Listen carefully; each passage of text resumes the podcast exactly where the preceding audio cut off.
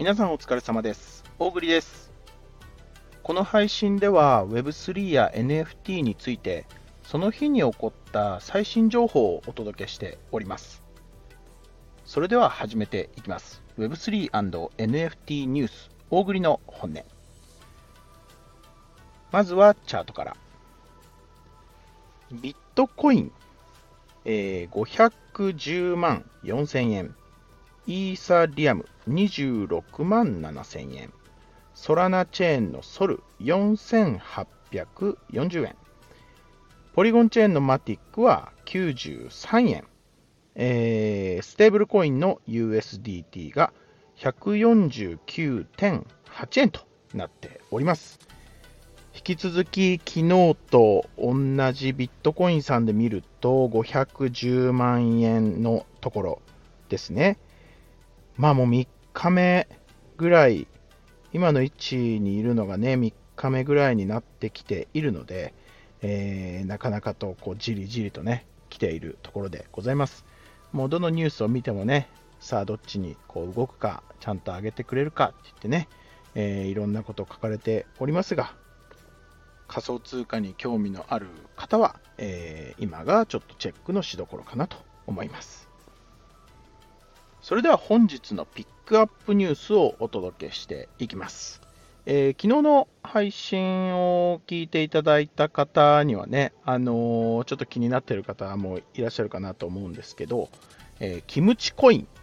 キムチコインって聞いたことありますか？あのー韓国のね、通貨をね、取り扱うユーザーたちの間で言われているキムチコインってね、まああの実際、キムチコインっていうね、コインがあるわけではないんですよ。あのいわゆる韓国のそのマーケットの中で、こう非常に強く、あの多くあの取引がされている主要なコイン3つぐらいなのかな、3つか4つぐらいのことをね、えー通称でこうキムチコインって言ってね、呼んでるらしいです。まあ、なんでね、この話題をね、こうお伝えしようかなと思ったのが、まあ、韓国のね、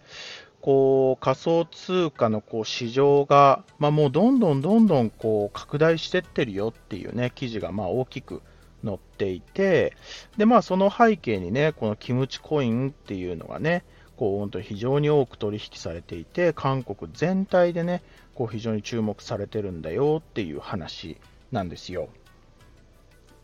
でね、その韓国の仮想通貨市場っていうのは、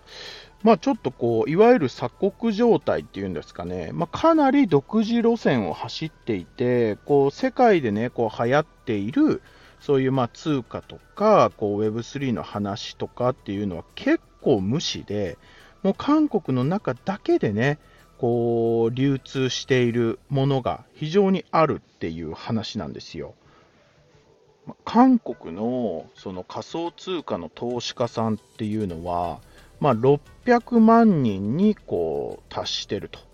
でこうそう韓国の総人口の約10%を超える規模になってるって言って。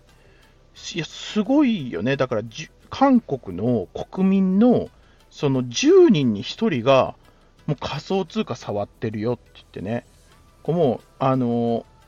イオンとか、イオンがあるかわかんない。多分ないと思う。ねないわな。ないんですけど、そういうこうスーパーとか、ね、ショッピングモールとか行ったら、もう本当に10人に1人が仮想通貨触ってますよっていうシェア率なんだって。その日本とその比較するとしたら、まあ、日本のね、仮想通貨人口っていうのは、まあ、447万人って言って言われてるんですよ。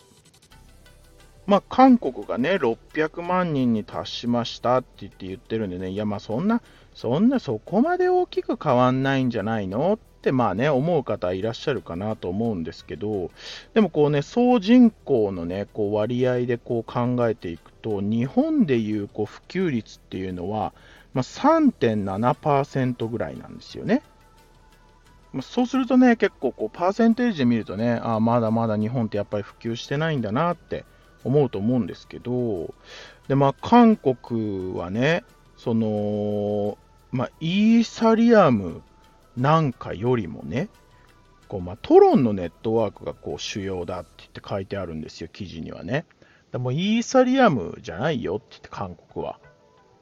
その実際に取引されてる量で見ると、イーサリアムよりもね、その5倍以上ものこうトランザクションの履歴が、まあ、トロンのネットワークでこう残ってるって言って言うんですよ。まあ、皆さんね、こう、えー、そうなんだ、ふーんっていう感じでこうね、あの、今聞いてくれてるかなと思うんですけど、まあ僕がこの記事でその感じたことをなんでこう今日お伝えしようかなって思ったって、思ったかっていうのは、まあ、いわゆるその、皆さんな、その簡単に言うと、イーサリアムが、まあ、いわゆるこうビットコインのこう次ぐらいにこう位置していて、まあ、NFT とかね、Web3 においてはイーサリアムが一強でしょうって言ってね、こう本当にその固まった一つの情報がこうアップデートされずにずっとね、こう皆さんの中で定着してないですかっていう話なんですよ。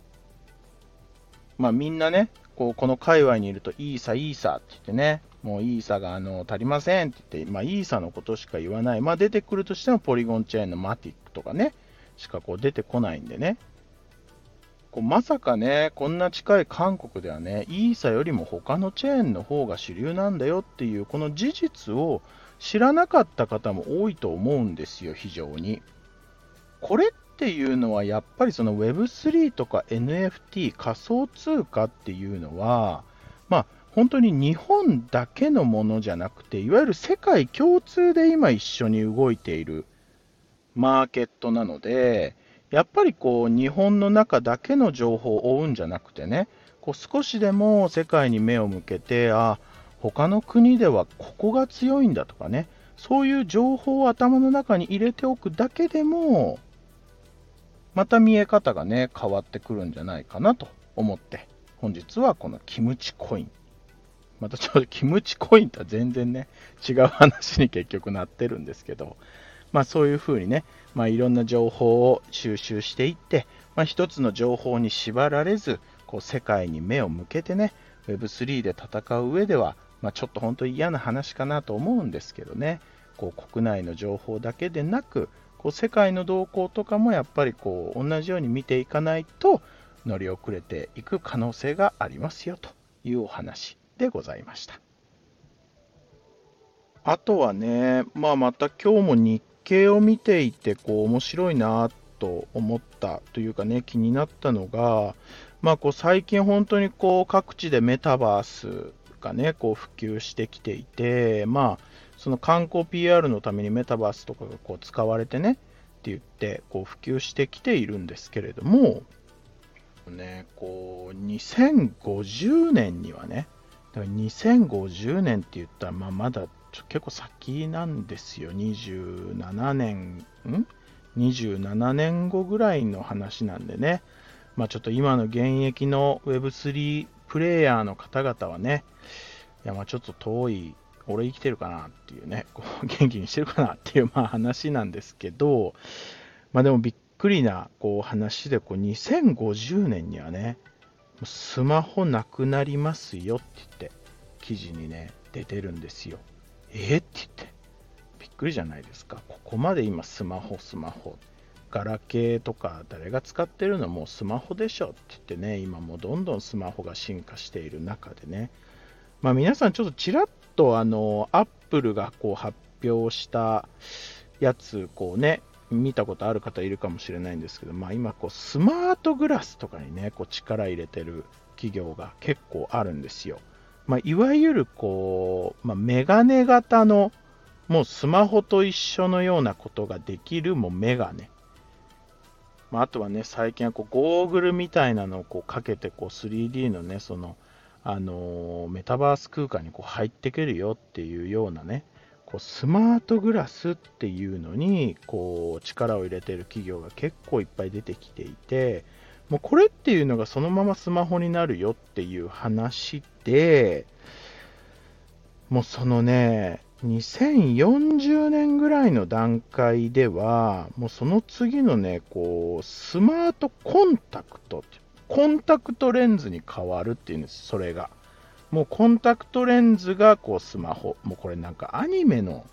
世界なんですよね、本当にね。でもアニメの世界がもうマジで現実まで来てるっていう話でね。ほんでね、これもうほんとすごいことが書いてあってね、そのレンズと、まあ、プラスアルファでね、こう、今こう、ハブティクスっていう、こう、ものがね、開発進めてるらしいんですけど、これ何かっていうとね、振動とかで、こう、触覚をこう疑似的に再現するデジタル技術が、こう今、一生懸命開発が進んでいてね、で、これを加えることによってどうなるかっていうと、まあ、こう目目にこうグラスをつけるのか、もしくはこうコンタクト型の、ね、スマートコンタクトをつけるかして、こう自分自身がまずメタバースの空間に入るわけですよ。でなおかつ、こう振動とかそういうものでね、実際に自分の体にリアルにこう人と触れ合ってるような、こうその場にいる感触をリアルに与えることができるという、これすごいあの映画の世界ですよね。だから、これ何が言いたいかってね、こう本当だいぶ前からね、こうなんかアニメとかね、漫画、映画とかでね、見てた、本当にこうグラスかけたら、本当にリアルにそのこう 3D のなんかこう違う別空間に入って、そこでね、こうずっと生活するみたいな。あのそういう映画とかもあったんですけど、それがもうリアルに来る。あの、2050年にはもうその時代が来るっていうんですよ。お家の中で今日はね、1日メタバース潜ろうって言ってね、こうサングラス、こうグラスをつけてね、ゴーグルとかなんかわかんないけど、こうグラスをつけてね、もうずっと本当に違う仮想空間の中で、実際に感触とか、そういうのも含めて、もう本当にリアルに生活するみたいな。そんな時代が2050年に来るらしいです。ね。準備しておいて皆さん。そんな時代来ますから。まあ、驚きとワクワクした話でございました。はい。本日も最後までご視聴誠にありがとうございました。大栗の本音ではですね、毎月1名のリスナーの方へ、えー、大栗がピックアップしたおすすめの NFT をプレゼントしております。えー、皆様、えー、聞き終わりましたらいいねと、あとは必ずコメント欄に何かしらコメント入れてくれるとありがたいです。それではまた明日。